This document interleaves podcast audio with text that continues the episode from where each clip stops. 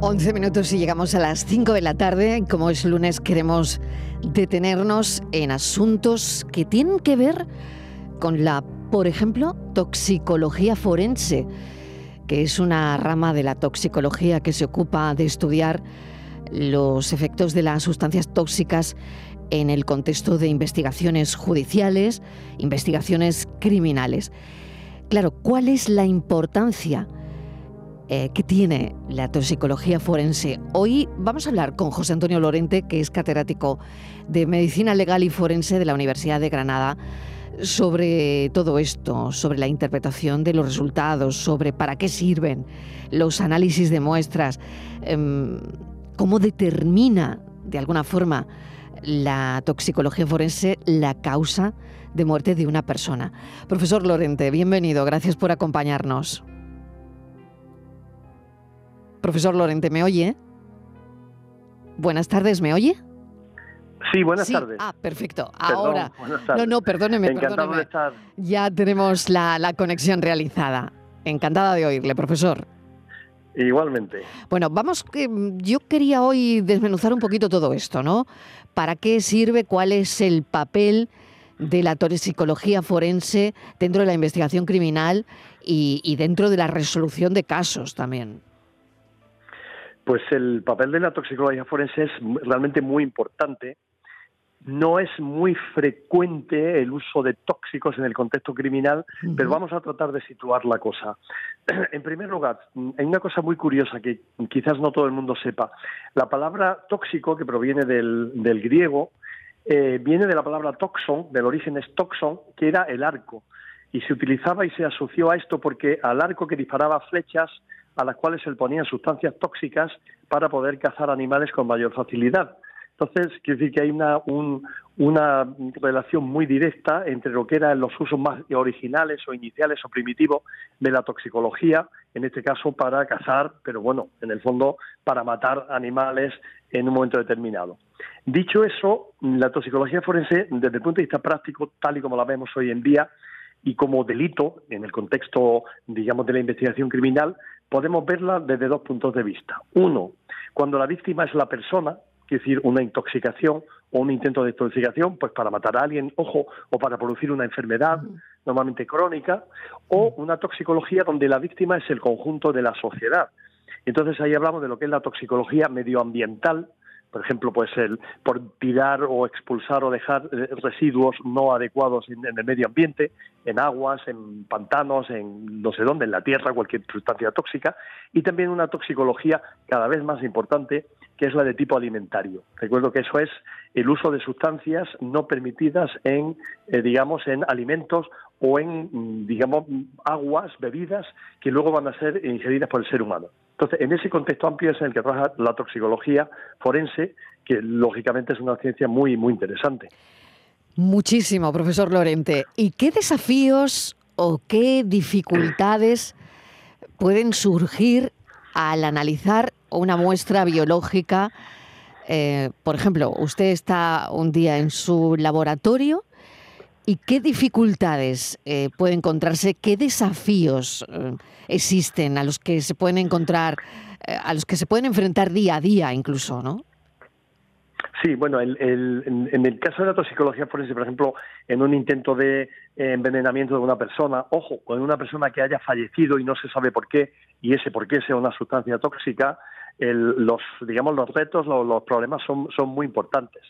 Eh, en toxicología forense se utiliza mucho eh, la orina porque es una sustancia en la que los tóxicos, una vez que se han sido metabolizados por el organismo, se suelen expulsar por la orina, pero igualmente se utiliza la sangre, se utiliza el contenido gástrico, ¿de acuerdo? En, el caso de que haya una autopsia.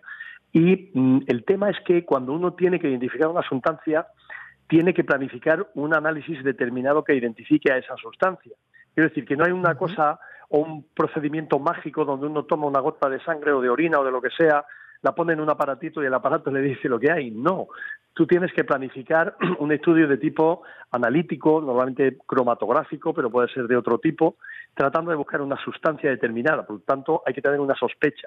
Entonces, eso es un reto que la toxicología hoy en día está muy, muy avanzada, porque lo, se hacen grandes, digamos, eh, barridos de sustancias, pero el determinar la cantidad que hay, no solo que las sustancias, sino había una cantidad suficiente como para que la persona, por ejemplo, haya fallecido o que la persona tenga una intoxicación tan grave que incluso pueda morirse si está ingresada en un hospital. Eso es algo que está ahí y que, bueno, se avanza todos los días, pero que es el gran trabajo de los toxicólogos. Desde luego. Profesor Lorente, me gustaría saber, bueno, sabemos, ¿no?, que ha trabajado en, en casos muy interesantes, en casos desafiantes, pero para usted, ¿Qué caso le ha resultado un auténtico desafío? Bueno, hay, desde el punto de vista, digamos, de, los muchos casos y tal, hay, hay digamos, es, es, algo muy variado, ¿no? Lo que, en el contexto de la toxicología forense, nosotros trabajamos dentro del Departamento de Medicina Legal, nuestro Departamento de la Universidad de Medicina Legal, Toxicología y Antropología Física. Entonces están eh, básicamente todos los compañeros que se dedican en el día a día a esta parte de toxicología forense, donde, eh, pues, por ejemplo, por no irnos de Andalucía, tristemente en este caso, cuando la famosa y tristemente famosa eh, ruptura de la presa de Andalcollar y toda la digamos, el, la contaminación tan enorme que hubo, que por suerte, gracias a Dios, en gran parte pudo ser controlada, pero pues eh, desde entonces se ha venido trabajando tratando de ver los niveles de contaminación que había tanto en el medio ambiente como en las aguas, incluso en los peces en toda aquella zona, en el pescado y en el marisco que se consumía. Entonces, ese trabajo de seguimiento es un trabajo muy importante. Yo personalmente he tenido la oportunidad de trabajar hace ya bastante tiempo en Alemania en dos casos de intoxicación, una intoxicación que se hizo con unas cantidades muy pequeñas de arsénico y que mm, eran personas que empezaban a desarrollar una enfermedad y al final fallecían y los, eh, los compañeros que estaban en el, en el hospital no conseguían encajar bien la sintomatología que tenían esas personas con cuadros clínicos. Entonces fue necesario un análisis muy detallado de, digamos, de, la sangre, de la orina de todas estas personas para encontrar una dosis de arsénico y era un, digamos, una, una, intoxicación crónica que estaban haciendo a esas personas hasta que se desarrollaba una enfermedad que ya, pues finalmente fallecían por la misma. Entonces, la toxicología se presta mucho a, situaciones un tanto difíciles y rocambolescas y luego curiosas, ¿no? Cuando se conocen ya todo muy interesante, muy curioso, pero mientras tanto es un, es un problema muy grave porque la clínica, o sea, lo que el paciente manifiesta, incluso la causa de la muerte, no se correlaciona con nada, son muertes de estas súbitas que no se sabe el por qué, y, no se correlaciona con lesiones en el corazón, por ejemplo, por un infarto o por un, un accidente cerebrovascular, entonces, mm, mm, facilita mucho el trabajo en equipo, lo cual es muy bonito, por otro lado. Claro, qué interesante todo lo que nos cuenta, porque en ese caso que decía de, Alemania, me ha faltado saber si era provocado, es decir, si alguien quería envenenar a, estos pacientes. Sí, sí, sí. Sí, era provocado. Sí, sí, sí.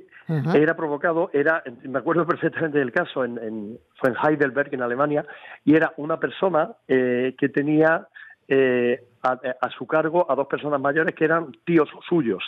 Cuando esos tíos suyos falleciesen, esa persona heredaba.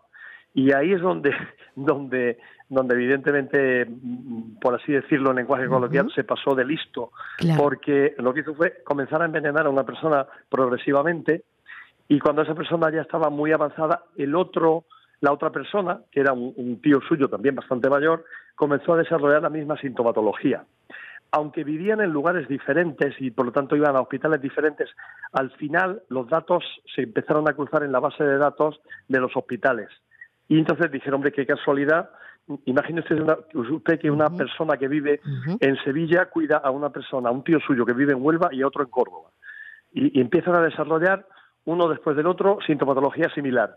Claro, al final, cuando comienza la investigación y en compararse datos entre diferentes hospitales, las historias clínicas, pues surgió ese nexo de unión y se, dio, se dieron cuenta que evidentemente era una intoxicación, que la parte forense lo que tuvo que hacer es determinar que quedaban restos de arsénico, bueno, era arsénico con otras sustancias, pero básicamente era arsénico el, el tóxico principal, y la concentración que había, de tal manera que se mostraba que era una, una intoxicación que estaba en una serie de tejidos, una intoxicación de tipo crónico, con lo cual el origen criminal eh, descartado toda posible contaminación eh, de esas personas de manera accidental por alimentación o por bebidas, pues, pues se demostró ahí.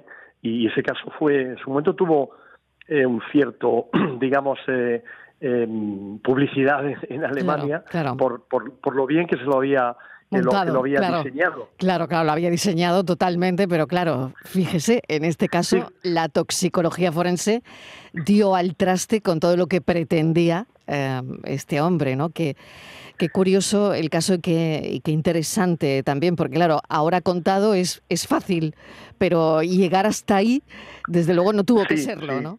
Mm. No, no, porque la sintomatología, o sea, mm.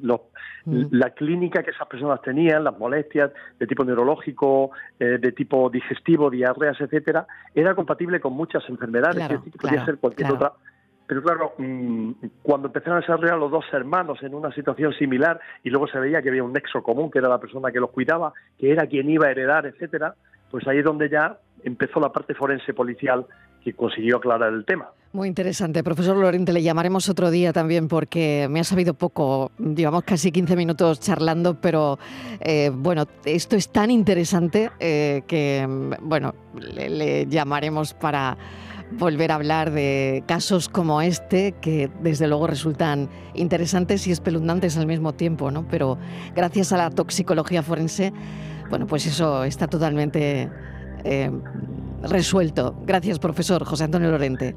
Muy amable. Encantado. Hasta la próxima. Adiós.